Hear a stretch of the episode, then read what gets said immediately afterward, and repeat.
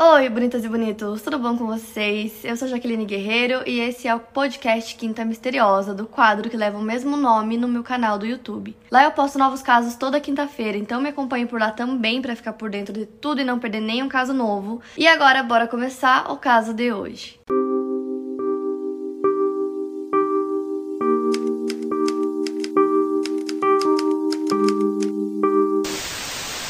Kay e Rolf Tida eram casados e tinham uma cabana em Oakland, em Utah, que ficava em um lugar bem afastado. Para conseguir chegar na cabana tinha que ser de snowmobile, sabe, aquelas motos de neve. Então, para vocês entenderem, eles tinham que estacionar o carro na estrada e ir com o snowmobile até a cabana, porque ela era realmente bem afastada. E eles costumavam chamar esse lugar de tranquilidade dos Tira. Ficavam lá curtindo a natureza, longe da cidade. Às vezes eles reuniam toda a família lá na cabana, que na verdade era uma casa normal, mas eles chamavam a casa casa de cabana. Às vezes iam só os dois, a Kate e o Rolf e as filhas deles, que era a Trisha e a Linnea, e ficavam lá curtindo a neve e tal, então era um lugar que eles costumavam ir muito. O caso em si aconteceu em novembro de 1990 e estava nevando muito. E naquele ano a família decidiu passar todo o Natal lá na cabana, então eles passariam não só no dia 25, mas os dias que antecedem o Natal, depois. Iam chamar toda a família, eles decoraram tudo, montaram a árvore de Natal, compraram os presentes para a família, levaram todos os presentes lá para a cabana, então tava tudo pronto pro Natal. E aí no dia 22 de dezembro eles perceberam que tinham algumas coisas faltando na casa, alguns itens que eles precisavam comprar, tipo compras de última hora de Natal mesmo. Então toda a família foi até a cidade, eles foram em dois carros, compraram tudo que faltava e voltaram. No primeiro carro tava a Linnea, uma das filhas, a sua avó Beth e a mãe. Elas chegaram primeiro, então elas tinham várias compras no carro, mas a Linnea tava com as mãos congelando de frio porque tava muito frio. Então ela pediu para correr para a cabana para se esquentar um pouquinho antes que elas voltassem lá no carro para pegar todas as compras. Então ela pediu isso para a mãe dela para ir primeiro para a cabana, a mãe dela deixou e no momento que ela entra na cabana, ela vai para a cozinha e ela vê a sombra de uma pessoa. Sabe quando você vê alguma coisa no canto do olho assim, tipo, bem de relance, ela viu a sombra de uma pessoa, uma sombra cinza, é, que correu para trás da geladeira. E ela achou que era um dos primos dela que chegariam naquele dia e que ele tava fazendo uma brincadeira, que ele ia assustar ela, alguma coisa do tipo. E aí, logo depois, um homem sai de trás da geladeira e não era o primo dela, era um homem que ela não conhecia. Ele tava usando uma camisa cinza e ele apontou uma arma pra Linnea. Ela tinha 16 anos.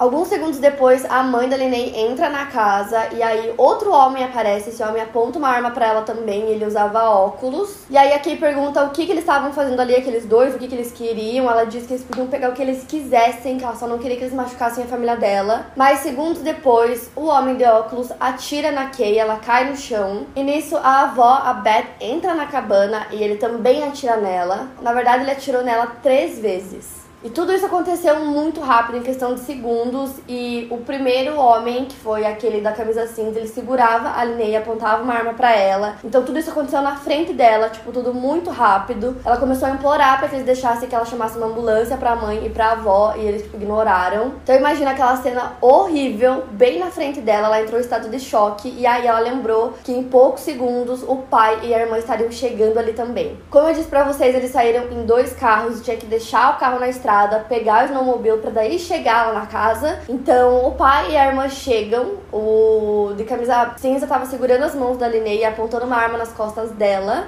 E aí o pai e a irmã entram na garagem com o snowmobile. E o outro homem que tava lá, o de óculos, ele coloca uma máscara para cobrir o rosto. E aí ele aparece na garagem com uma arma na mão. E o primeiro instinto do Rolf quando vê esse homem é pegar todas as sacolas, todas as coisas que ele tinha no bolso. Ele começa a jogar tudo no chão e fala para ele pegar o que ele quisesse. Ele jogou algumas notas no chão, então eram 105 dólares. E o homem pega o dinheiro. E o Rolf fala mais uma vez: peguem o que vocês quiserem, por favor, não machuque minha família. E o cara de camisa cinza que tá segurando a Linnea grita pro outro atirar no Rolf, mas ele não atira. Então esse que segurava a solta ela, vai até a garagem, aponta uma arma pro Rolf. Então ele aperta o gatilho e nada acontece. Ele aperta mais uma vez e também a arma não dispara. E na terceira vez dispara e ele atira na cabeça do Rolf. Os dois só não atiraram nas filhas, que era a Trisha e a Linnea, e elas viram tudo isso, tudo isso acontecendo na frente delas. Antes da família chegar em casa, os dois começaram a comer tudo que tinha na casa, então eles fizeram a maior bagunça, foram pra cozinha, comeram tudo, eles começaram a abrir os presentes, eles tinham uma filmadora, tava na sala, eles começaram a filmar, tipo, debochando, abrindo os presentes. Filmaram por um bom tempo, então parecia que eles não estavam nem um pouco preocupados em deixar evidência, em deixar DNA por toda a casa. E enquanto eu pesquisava, para mim isso não fazia sentido nenhum, porque que eles iam deixar tanta evidência na casa,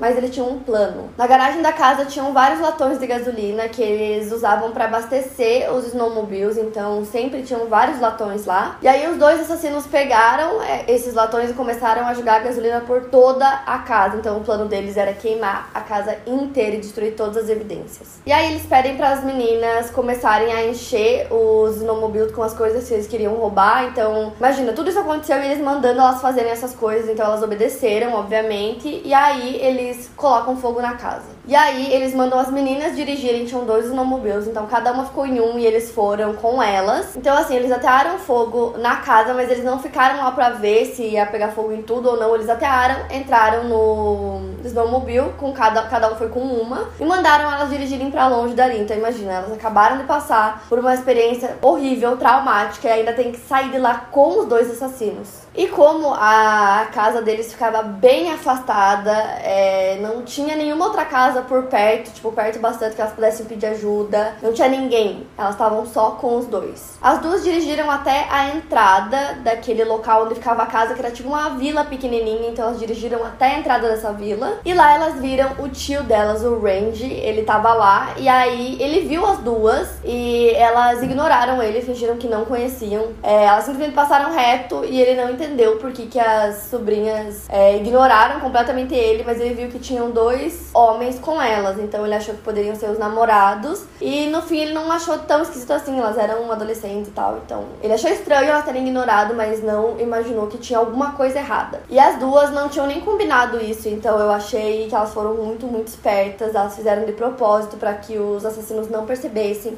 que tinha outro membro da família lá. E aí eles mandam elas irem para um caminho até chegar no carro deles e lá eles descarregam todas as coisas que eles roubaram, colocam dentro do carro, colocam as duas dentro do carro e aí um deles pega uma faca e aí ele mostra para elas e fala para elas não se preocuparem porque ele sabe usar a faca tão bem quanto ele sabe usar as armas. Então, além de tudo, ele ficava ameaçando as duas o tempo todo. Então, eles saem com o carro e aí eles passam por perto do tio delas de novo e ele vê as duas de novo e ele dá tchau e aí elas ignoram mais uma vez e aí ele tava tipo tem alguma coisa esquisita. Ali ele percebeu que alguma coisa não estava certa, porque as duas olharam para a cara dele e ignoraram ele de propósito, então ele sabia que tinha alguma coisa errada ali. Então o carro passa e menos de um minuto depois chega um homem que tava sem casaco, sem capacete, sem luvas, sem nada assim de proteção e tava muito frio. Esse homem chega de snowmobile e o rosto desse homem tava sangrando muito e tava tão inchado, tão inchado que ele quase não conseguia abrir os olhos e demorou alguns segundos pro Randy perceber que aquele homem era o seu irmão, o Rolf, que tinha levado um tiro na cabeça lá na cabana. Ele sobreviveu e tava lá, sem nada, sangrando, quase assim, com o rosto todo inchado, mas ele tava lá é, pra ir atrás e resgatar suas filhas. Então essa parte do caso pra mim é assim, sabe? Surreal. Sério, não dá pra acreditar. Juro, é a melhor parte do caso pra mim é essa, que ele aparece lá, é, muito mal, mas tava lá pra ir atrás das filhas. Então Rolf começa a contar o que aconteceu. Ele disse que os assassinos atiraram na esposa e na sogra e sequestraram suas filhas. Ele disse que ele levou um tiro no rosto, que ele caiu no chão. Ele ainda estava consciente e ele se fingiu de morto, enquanto ele ouvia os dois homens conversando sobre tentar incendiar a casa deles. Ele ouviu mais tiros que foram disparados depois disso. E aí ele contou que os dois assassinos voltaram para ver se ele realmente tinha morrido, ele continuando se fingindo de morto, tentando se manter consciente para ele não desmaiar. Ele disse também que sentiu que eles estavam jogando gasolina em cima dele, sobre as pernas, costas e depois na cabeça. E os dois homens continuaram conversando e ele estava ouvindo tudo e eles disseram que queriam levar as meninas com eles. Logo depois disso, Rolf ouviu o barulho dos snowmobiles serem ligados e aí eles atearam fogo na casa e ele ouviu o barulho do snowmobile é, ficando cada vez mais distante. Como eu disse pra vocês, eles atearam fogo na cabana e fugiram, então eles não viram se realmente pegou fogo. E pegou fogo, mas assim, em poucos lugares. E pegou fogo nas roupas do Rolf, então ele correu para dentro, tirou aquelas roupas, teve que entrar no chuveiro para apagar o fogo. E aí ele até tentou apagar um pouco do fogo na cabana, mas ele percebeu que ia demorar muito, ele tava mais preocupado em resgatar as filhas. Então elas tinham saído com dois snowmobiles, mas eles tinham mais lá na casa, então ele pega um desses e vai atrás delas daquele jeito mesmo. Então ele tava sangrando, sem capacete, sem luva, sem nada. E aí ele achou o irmão deles, dois entram no carro do Randy, ele explica tudo isso para ele e fala para ele perseguir aquele carro que eles precisam recuperar as meninas. Então, enquanto o Randy dirigia pela vila o mais rápido que ele podia, já que o carro já tinha passado, ele pegou um celular e pensa, gente, isso era 1990, então imaginem o tipo de celular que era.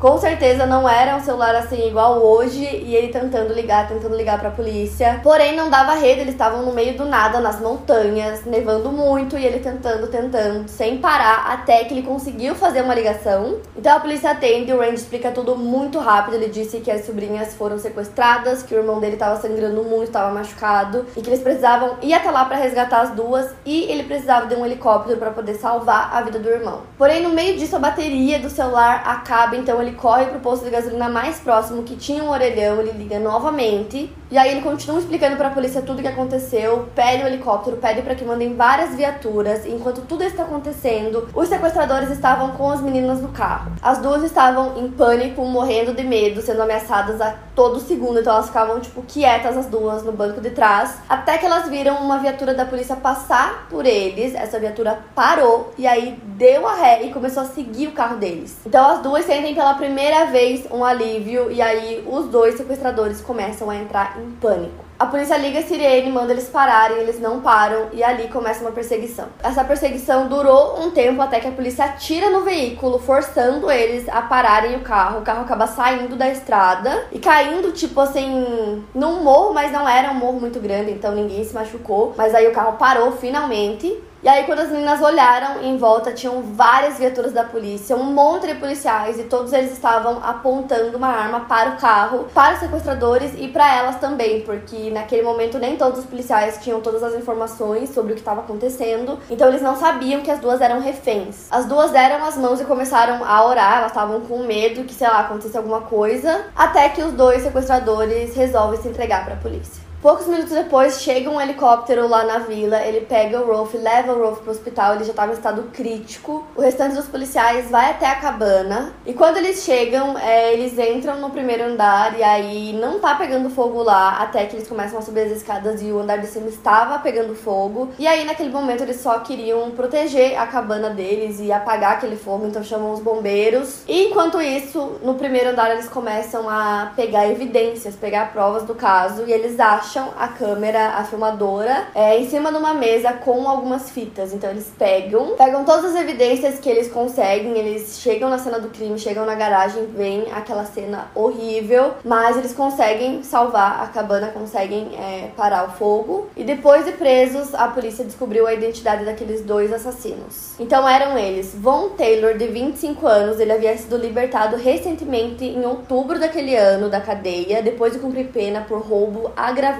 o outro era o Edward Delay, de 21 anos, que também havia sido libertado em novembro, então eles tinham acabado de sair da cadeia. Ele tinha cumprido um ano de cinco anos de prisão por incêndio criminoso. Os dois se conheceram em uma casa de recuperação de onde haviam saído juntos no dia 14 de dezembro. E uma coisa que ninguém conseguiu entender é como os dois conseguiram sair dessa casa de recuperação depois de terem feito todos esses crimes. Eles ainda conseguiram sair juntos. E aí tinham várias perguntas sem respostas, mas nenhum dos dois cooperou. Os investigadores tiveram que juntar as evidências porque eles simplesmente não falavam nada. E aí eles encontraram aquele vídeo que eu falei pra vocês. Esse vídeo tem. É, eu consegui ver num site, eu vou tentar achar e deixar aqui num link pra vocês. Mas tem o vídeo deles abrindo presente, tipo, debochando, rindo da situação. Tudo isso momentos antes da família chegar na cabana. Na primeira vez, os dois foram juntos pro tribunal. Tiveram muitas acusações contra eles, mas então cada um seguiu caminhos separados pelo sistema judiciário, então eles não foram julgados juntos. Eles tinham advogados diferentes, júris diferentes e procedimentos diferentes. Ambos foram acusados de duas acusações de assassinato em primeiro grau, uma acusação de tentativa de assassinato em primeiro grau e duas acusações de sequestro agravado, juntamente com agressão agravada,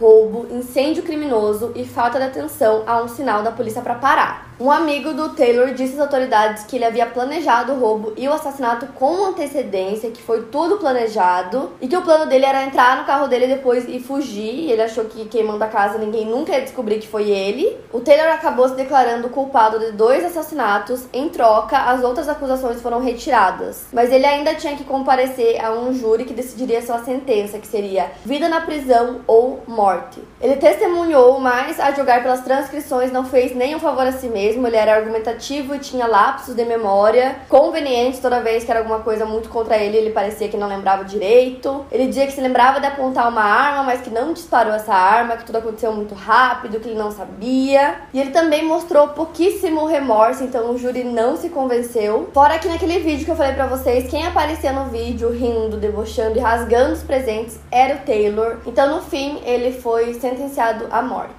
E pelo que eu vi, o Von Taylor recorreu algumas vezes, mas sem sucesso. Ele continua com a sua pena de morte, mas ele está no corredor da morte ainda. Então ele está vivo, mas a pena continua ele não conseguiu mudar. Já o Edward Eli escolheu ir a julgamento ao invés de se declarar culpado. O seu advogado argumentou que foi o Taylor quem fez todos os disparos e ele também submeteu as irmãs a exaustivo interrogatório. Ele foi condenado por assassinato em segundo grau e condenado à vida com possibilidade de liberdade condicional após os 62 anos de idade. Atualmente ele reside no Centro Correcional de Utah Central. A família superou o trauma juntos, ao invés de, sei lá, demolir ou vender a cabana, eles decidiram ficar com ela. Eles reformaram toda a cabana, deixaram ela maior, mais bonita. E eles vão lá o tempo todo, até hoje, no inverno no verão, eles se reúnem lá sempre. E as meninas contam que elas usavam aquele lugar e usam até hoje como um lugar de cura. Foi o último lugar que a mãe e a avó estiveram em vida. Então, ao invés de simplesmente abandonar o lugar e nunca mais pisar lá, elas usam para se curar e para lembrar das duas com amor e com carinho, com todas as lembranças boas que elas têm. O Rolf, o pai, viveu uma vida plena, produtiva, cercada por familiares, muitos netos, muito amor, mas ele foi diagnosticado com câncer e faleceu em 2008 com a sua família ao lado da cama. E para mim esse caso, gente, apesar de ser assim em partes muito muito triste,